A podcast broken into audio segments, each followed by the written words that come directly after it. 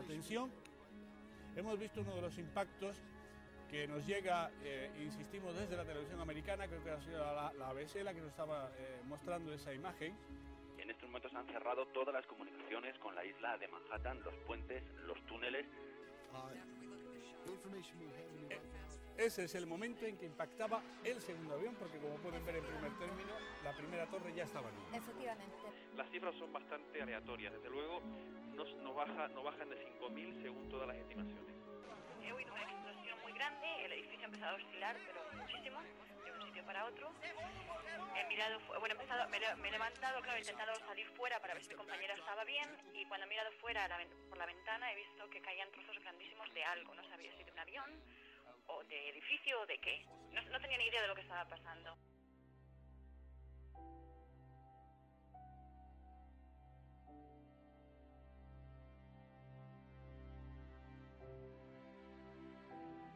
Hola, ¿qué tal gente? Espero todos estén bien. Soy Eli y bienvenidos a un nuevo episodio de Historias Curiosas del Mundo. ¿Se acuerda qué estaba haciendo el 11 de septiembre del 2001? Ese día la historia del mundo cambió. Hoy les hablaré de uno de los ataques terroristas más mortíferos en la historia de los Estados Unidos, los ataques del 11 de septiembre.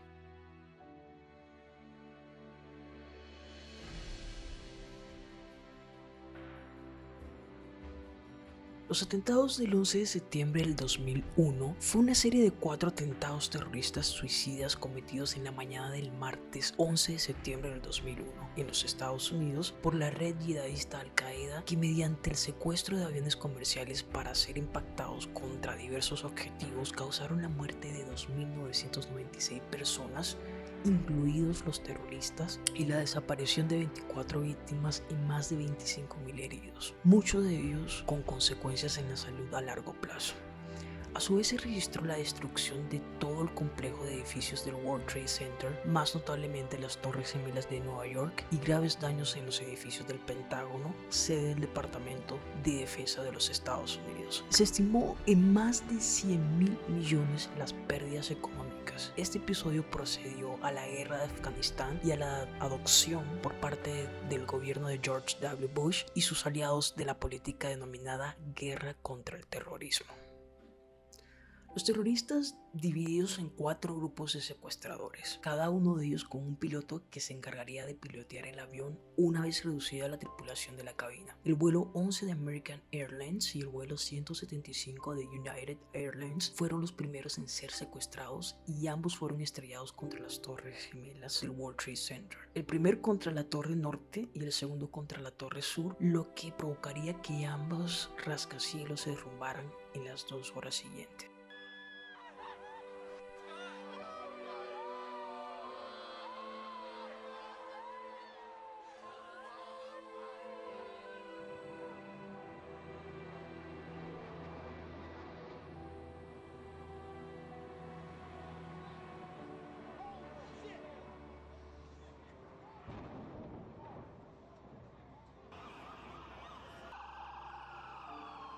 El tercer avión secuestrado pertenecía al vuelo 77 de American Airlines y fue empleado para ser impactado contra la fachada del Pentágono, eso fue en Virginia. Y el cuarto avión, perteneciente al vuelo 93 de United Airlines, tenía como objetivo el Capitolio de los Estados Unidos ubicado en la ciudad de Washington, D.C., pero se estrelló en campo abierto cerca de Shanksville, Pensilvania, eso fue aproximadamente a unos 208 kilómetros antes de llegar al Capitolio. Tras perder el control en la cabina como consecuencia del enfrentamiento de los pasajeros y tripulantes contra el comando terrorista.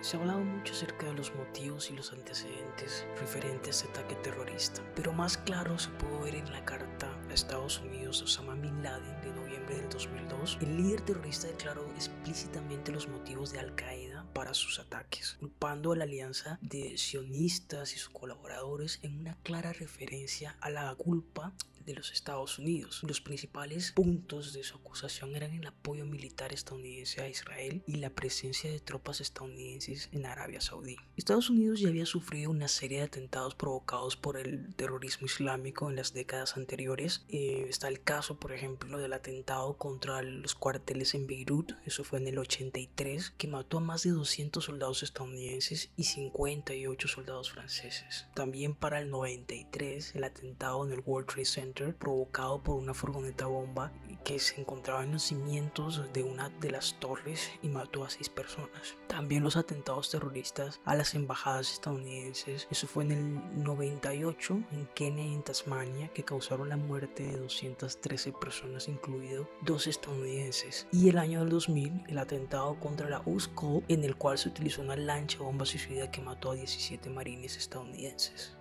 Retomando nuevamente lo que fue el secuestro de los aviones, eh, cómo fue su planeación, los 19 hombres árabes embarcaron los cuatro aviones, 5 en cada uno, excepto en el vuelo 93 de United Airlines, que tuvo 4 secuestradores. De los atacantes, 15 eran de Arabia Saudita, 2 eran de los Emiratos Árabes Unidos, uno era de Egipto y uno de Líbano. En general, eran gente con estudios y familias acomodadas.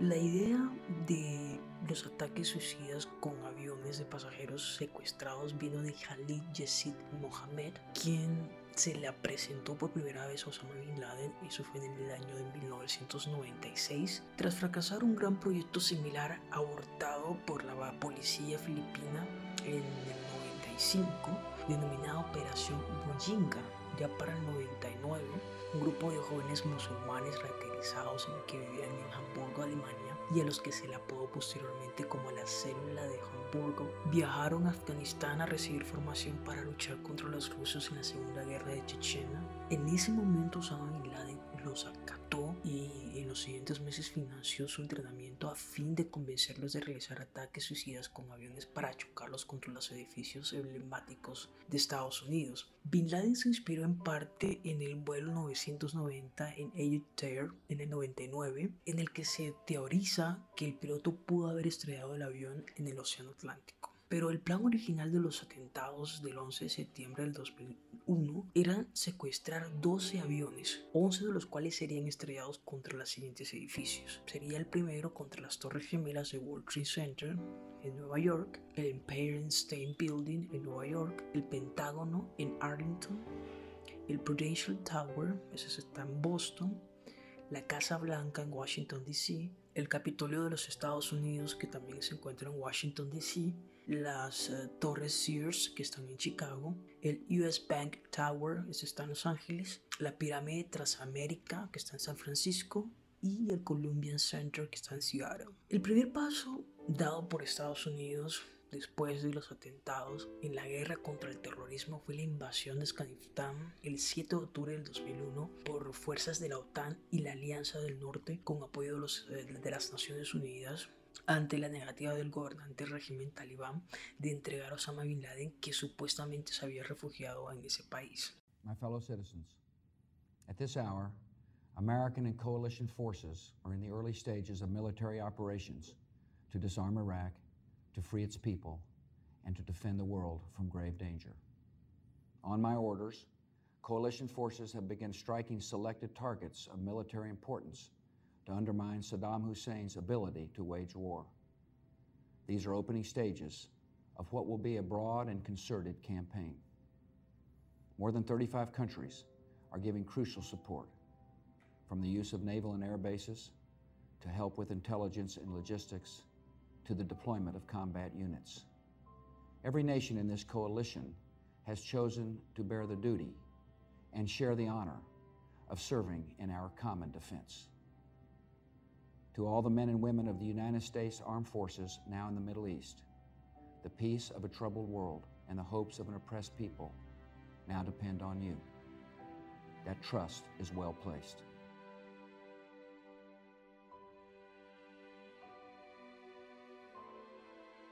Ya para el 13 de noviembre del 2001, la capital Kabul fue tomada por la Alianza del Norte y el gobierno quedó en manos de Estados Unidos y la OTAN y la Alianza del Norte. Desde entonces, Al Qaeda y los talibanes se han unido y reorganizado como guerrilla insurgente. Casi 10 años después de los atentados, el lunes 2 de mayo del 2011, Osama Bin Laden fue asesinado por las tropas de élite estadounidense en Abbottabad, Pakistán.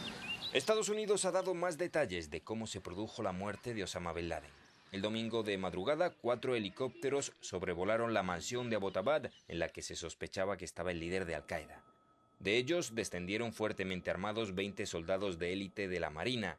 El viceconsejero de Seguridad Nacional John Brennan afirma que lo habrían capturado vivo si hubiera sido posible. Lo habíamos previsto, sí, aunque sabíamos que era una posibilidad muy remota, ya que estábamos seguros de que se iba a resistir.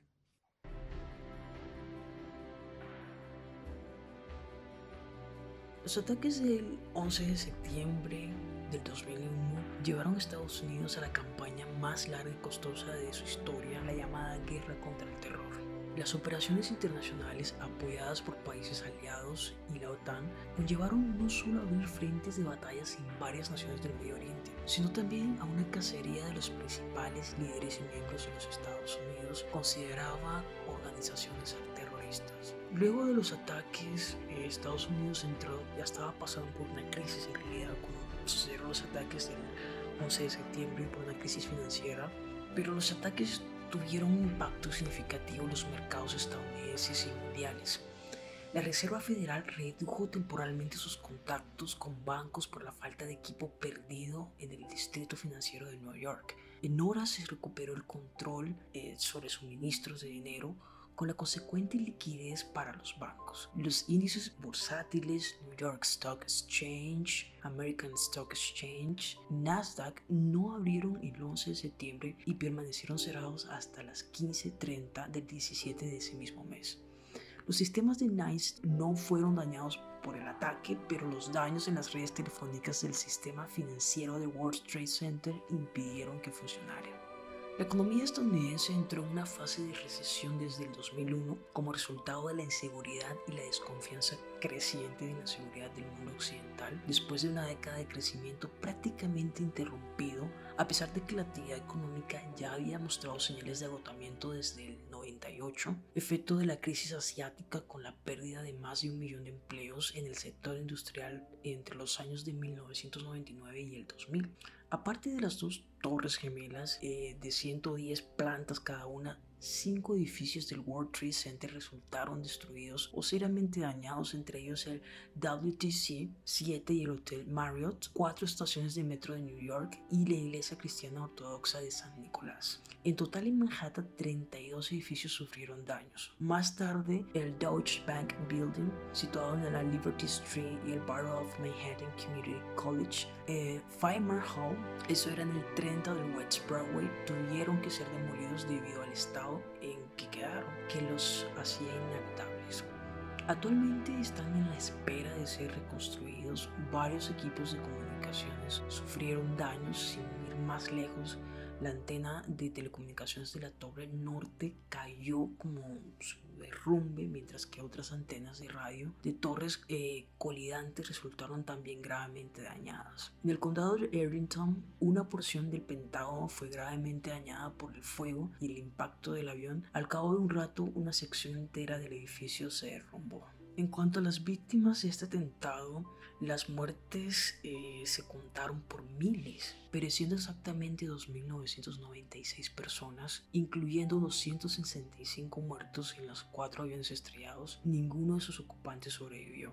2.606 en New York, tanto dentro de las Torres Gemelas como en la base de las mismas, y 125 muertos dentro del edificio del Pentágono. Entre las víctimas se contaban 343 bomberos del Departamento de Bomberos de New York, 23 policías del Departamento de Policía de la ciudad y 37 policías de autoridad portuaria de New York y New Jersey. En el 2013 todavía permanecían 24 personas más entre la lista de desaparecidos. Semanas después de los ataques se estimó que el número de muertos era más de 6.000, más del doble del número de muertos finalmente confirmados. La ciudad de New York solo pudo identificar los restos de alrededor de 1.600 víctimas del World Trade Center y la Oficina del Servicio Médico Forense recolectó alrededor de 10.000 fragmentos de huesos y tejidos no identificados que no se pueden comparar con la lista de muertos. En el 2006, trabajadores que se estaban preparando para demoler el edificio dañado del Deutsche Bank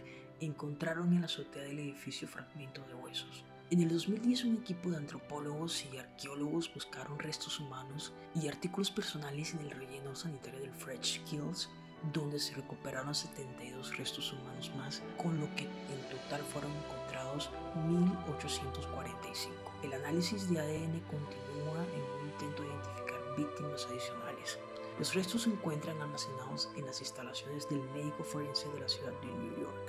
En cuanto a los sobrevivientes, según la comisión del 11 de septiembre, aproximadamente 16.000 personas se encontraban en la zona de impacto del complejo del World Trade Center en el momento de los ataques. La gran mayoría de ellos sobrevivió gracias a las labores de evacuación antes del derrumbe de las torres. Desde que eh, se produjeron los atentados, evidentemente han surgido varias teorías a las que se les suele agrupar bajo la denominación de teorías conspirativas que sostienen que las conclusiones alcanzadas en la investigación oficial no resultan conscientes con los hechos. En general en estas teorías se habla de la posibilidad de que en realidad fue un misil lo que impactó el Pentágono, que las torres gemelas de World Trade Center y la torre número 7 del World Trade Center se derrumbaron por cargas explosivas en una demolición controlada hecha control remoto, que el vuelo 93 de United Airlines fue derribado por una casa estadounidense y no por el enfrentamiento entre los pasajeros y los terroristas, etc.